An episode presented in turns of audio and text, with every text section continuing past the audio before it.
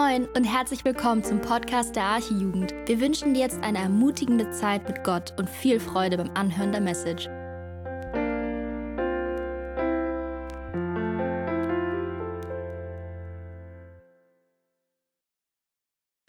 Hallo, auch von mir einen schönen guten Abend. Ich bin Julian, ich bin 19 und ich darf euch heute noch einen kurzen Gedanken weitergeben, bevor wir ins Gebet gehen.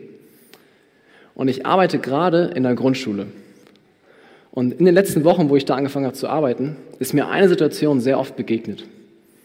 Und ich wollte euch mal fragen, ob ihr das auch kennt. Also folgende Situation. Hast du schon mal erlebt, dass sich innerhalb von einem Moment alles verändert hat? Deine Überzeugung, deine Gefühle, deine Wahrnehmung, alles nur durch einen einzigen Blick. Ein Beispiel.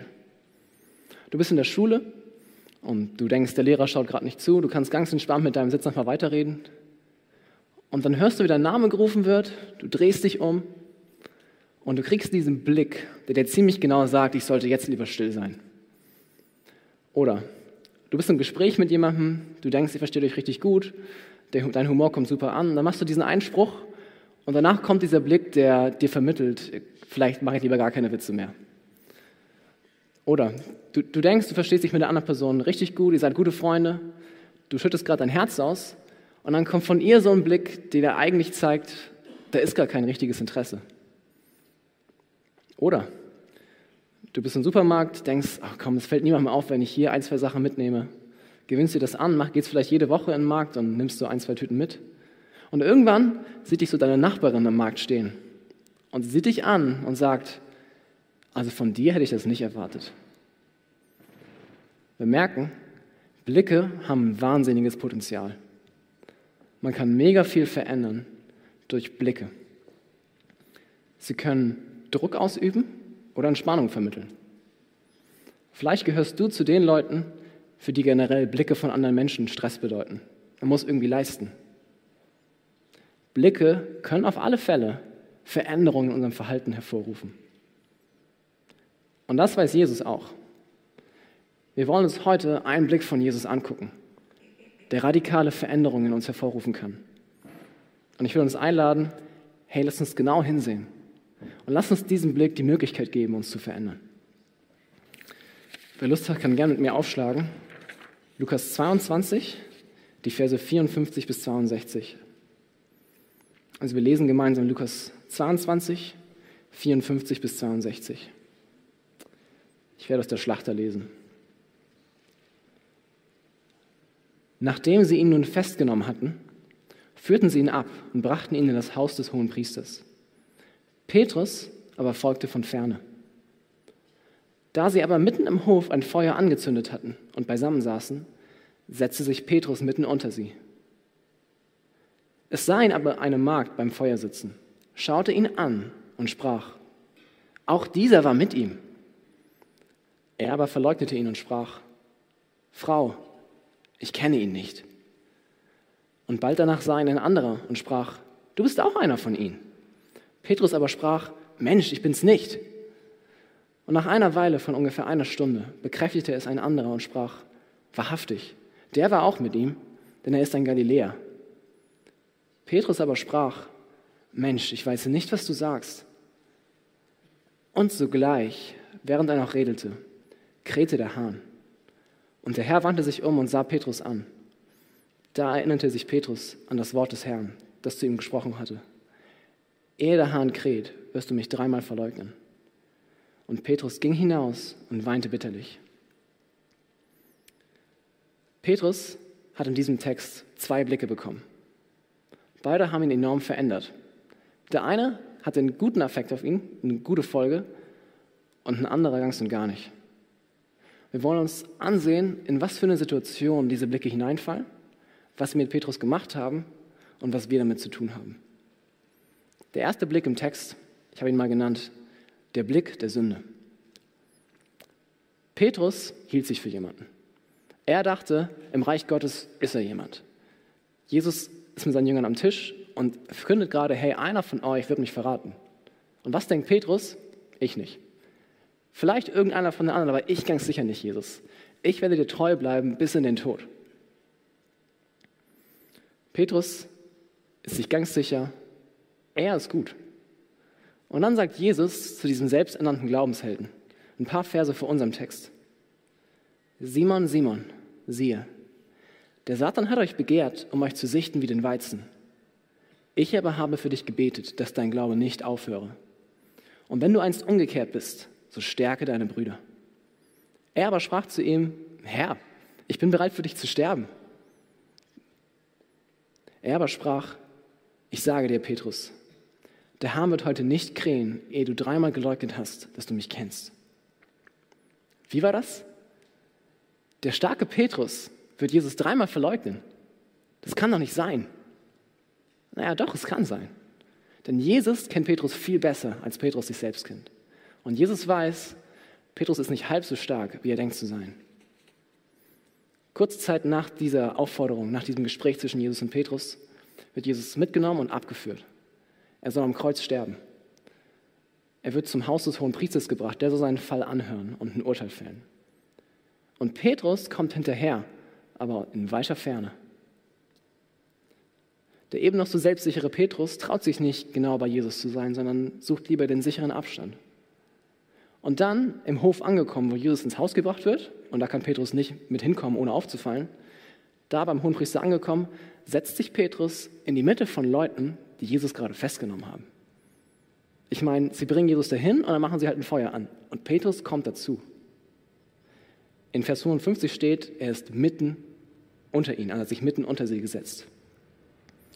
Der großmäulige Petrus sollte eigentlich bei seinem Herrn sein. Stattdessen ist er draußen vor der Tür, umgeben von Leuten, die ihn nicht gerade mögen. Und dann passiert es. Eine Magd sieht diesen Neuankömmling genauer an. Sie mustert ihn ziemlich kritisch. Sie erkennt, dass er einer der Jünger war und sagt, auch dieser war mit ihm. Dieser Blick war prüfend, aber er war noch mehr. Wir erinnern uns, bei den Anwesenden handelt es sich nicht um Fans von Jesus, sondern um genau den Trupp, der ihn festgenommen hat. Sehr wahrscheinlich war Jesus ihr Gesprächsthema gerade und ich glaube nicht im positivsten Sinne. Wenn diese Magd Petrus ansieht, dann sagt sie eigentlich auch, hey, schaut euch ihn an. Er war einer von denen, die mit diesem Jesus abhingen. Er war einer von denen, die an ihn geglaubt haben. Ihr Blick war verurteilt und verachtend. Und vielleicht war da auch was Bedrohliches drin. Denn hey, wenn die Leute gerade Jesus festgenommen haben, um ihn umzubringen, was werden sie mit den Leuten tun, die Jesus gut finden? Petrus kann diesem Blick nicht entkommen. Er fürchtet sich.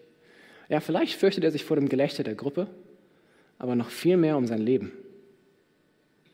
Und was tut jetzt dieser verängstigte Petrus? Er verleugnet Jesus. Und diese, er bringt einen einfachen Versprecher. Ich kenne ihn nicht. Und danach kommen direkt zwei weitere. Petrus hat sich langsam, aber sehr sicher und stetig immer weiter von Jesus entfernt. Zuerst hat er den physischen Abstand gesucht. Dann ist er inmitten von Leuten, die nicht gerade Fans von Jesus sind. Und dann leugnet er dreimal, ihn überhaupt zu kennen. Die Sünde blickt Petrus immer genau durch diese Augen der Magd an. Da ist dieser verführerische Charakter. Ich meine, für den Jünger, der gerade behauptet hat, Jesus bis in den Tod treu zu bleiben, ist das ein ganz schön krasser Step. Auf einmal Jesus dreimal zu verleugnen. Aber durch die Augen der Magd wird Petrus dazu verlockt. Er wird versucht, nicht so zu leben, wie Gott es möchte. Ich weiß nicht, wo du gerade stehst ähm, in deinem Leben für Jesus, ob du überhaupt mit Jesus unterwegs bist. Ich glaube, was wir bei Petrus hier sehen können, ist, es gibt keine Glaubenshelden. Keiner von uns ist immun gegen diese verführerischen Blicke der Sünde. Wenn Petrus fällt, dann können wir alle fallen.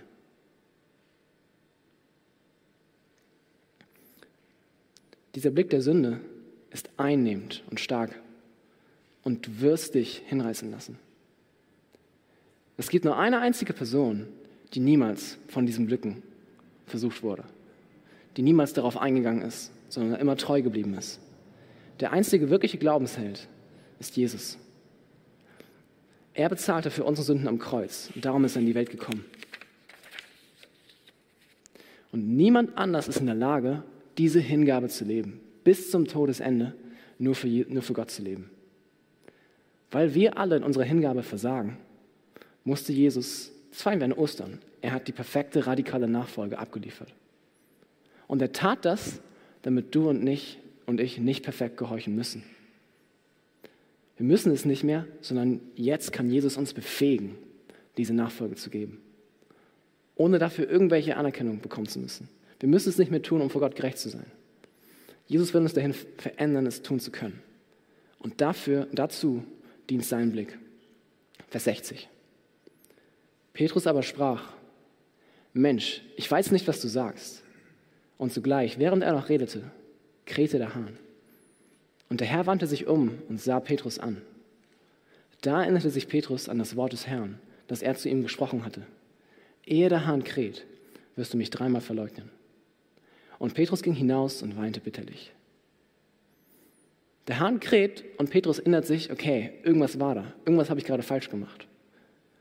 Doch dann wendet sich Jesus um. Er nimmt sich extra die Mühe, sich umzuwenden, damit Petrus sein Gesicht sehen kann. Und Petrus bekommt diesen Blick. Wie mag das wohl ausgesehen haben? Was, was, denkst du? Mit was für einem Gesichtsausdruck betrachtet Jesus jetzt diesen Petrus, der ihn gerade dreimal verleugnet hat? Nimm dir gerne mal ein paar Sekunden Zeit und versuch dir das wirklich vorzustellen. Hey, wie sah Jesus aus?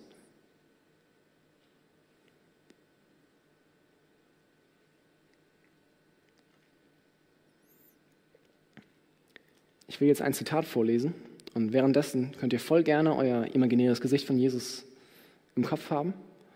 Und vielleicht füllt ihr das ein bisschen mit Leben.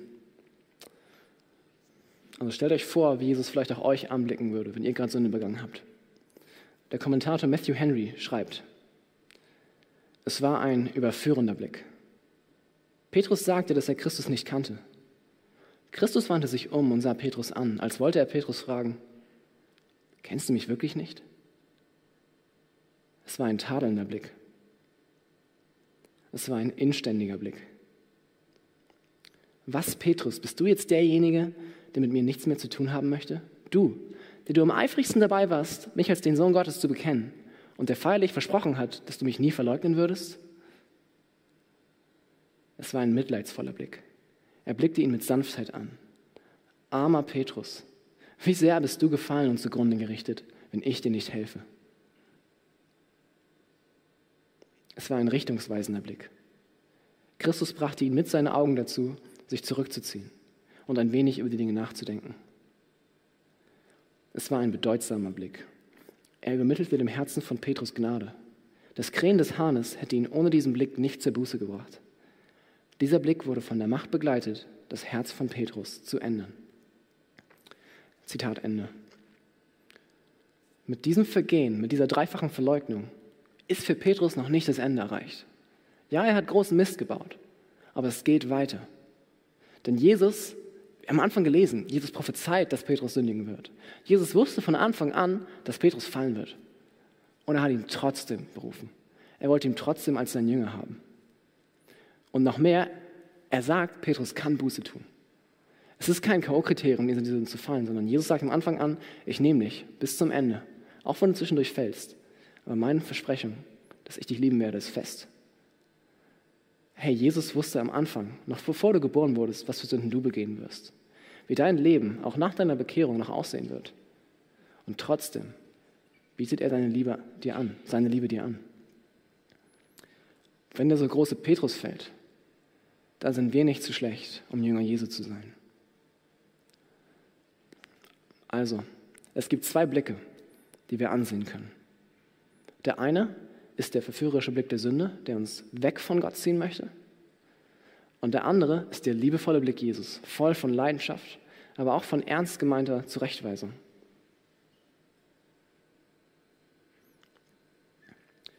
Wenn du für Jesus leben möchtest, musst du dir den Blick von Jesus vorstellen. Und ich meine damit nicht den physischen Gesichtsausdruck, so mit Bart und Augenfarbe. Nee, es geht darum, was hat Jesus für dich getan? Wer ist Jesus? Was sind seine Ziele, Motive und Pläne? Wir sollten uns vorstellen, hey, was bringt Jesus dazu? Was sind seine Gedanken und Gefühle und sein Wesen? Was bringt ihn dazu, so zu gucken, wie er Petrus anguckt? Lass uns diesen Abend doch heute nutzen, um uns diesen Jesus vorzustellen. Lass uns an seine Liebe denken, an seinen perfekten Gehorsam, den er für uns geleistet hat. Lass uns doch wie Petrus, wenn wir diesen Jesus anblicken, wenn er uns anblickt, lasst uns wie Petrus Buße tun und auch voll gerne weinen. Ich habe gesehen, wir haben da rechts die Möglichkeit, ein Sündenbekenntnis durchzuführen. Hey, lass uns diese Gelegenheit nutzen. Lass voll gerne für dich beten. Wir werden auch eine Gebetsstation haben, wo du dieses Angebot in, Angriff, in Anspruch nehmen kannst. Lass uns echt Gott suchen und uns voll auf ihn ausrichten, auf das, was er an Jesus getan hat und auch von ganzem Herzen von unserer Sünde zu ihm umkehren. Aber genauso, hey, lass uns das tun, was Römer 8, Vers 32 uns vorschlägt. Denn wir haben hier gesehen, okay, in Jesus haben wir so viel Gnade. Aber es hört da nicht auf, sondern wenn, Jesus das schon, wenn Gott das schon in Jesus getan hat, dann Römer 8, Vers 32. Er, der sogar seinen eigenen Sohn nicht verschont hat, sondern ihn für uns alle dahingegeben hat. Wie sollte er uns mit ihm nicht auch alles schenken? Lasst uns voll Zuversicht zu diesem Gott kommen mit all seinem Anliegen heute. Amen.